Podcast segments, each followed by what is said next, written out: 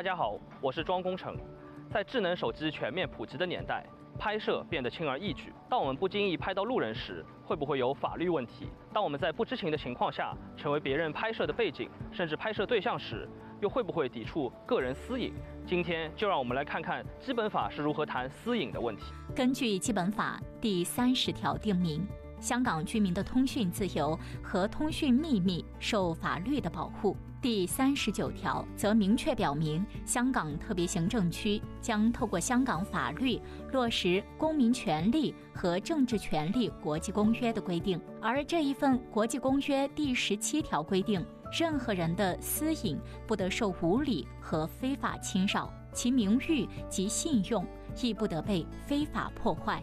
是以香港现行法律有《个人资料私隐条例》，保障涉及个人资料的个人私隐，旁人不可在未经本人同意情况下披露其资料，借此获取金钱利益或令当事人蒙受金钱损失。但若我们只是不决意把路人摄入境内，则并无抵触私隐条例。自二零二一年起，私隐专员可就其底相关罪行进行调查。刑事罪行条例又有新。增有关偷拍的刑事罪行。我拍下 M Plus 是香港最新的艺术性地标，多看基本法，艺术创作就可以更加毫无顾虑了。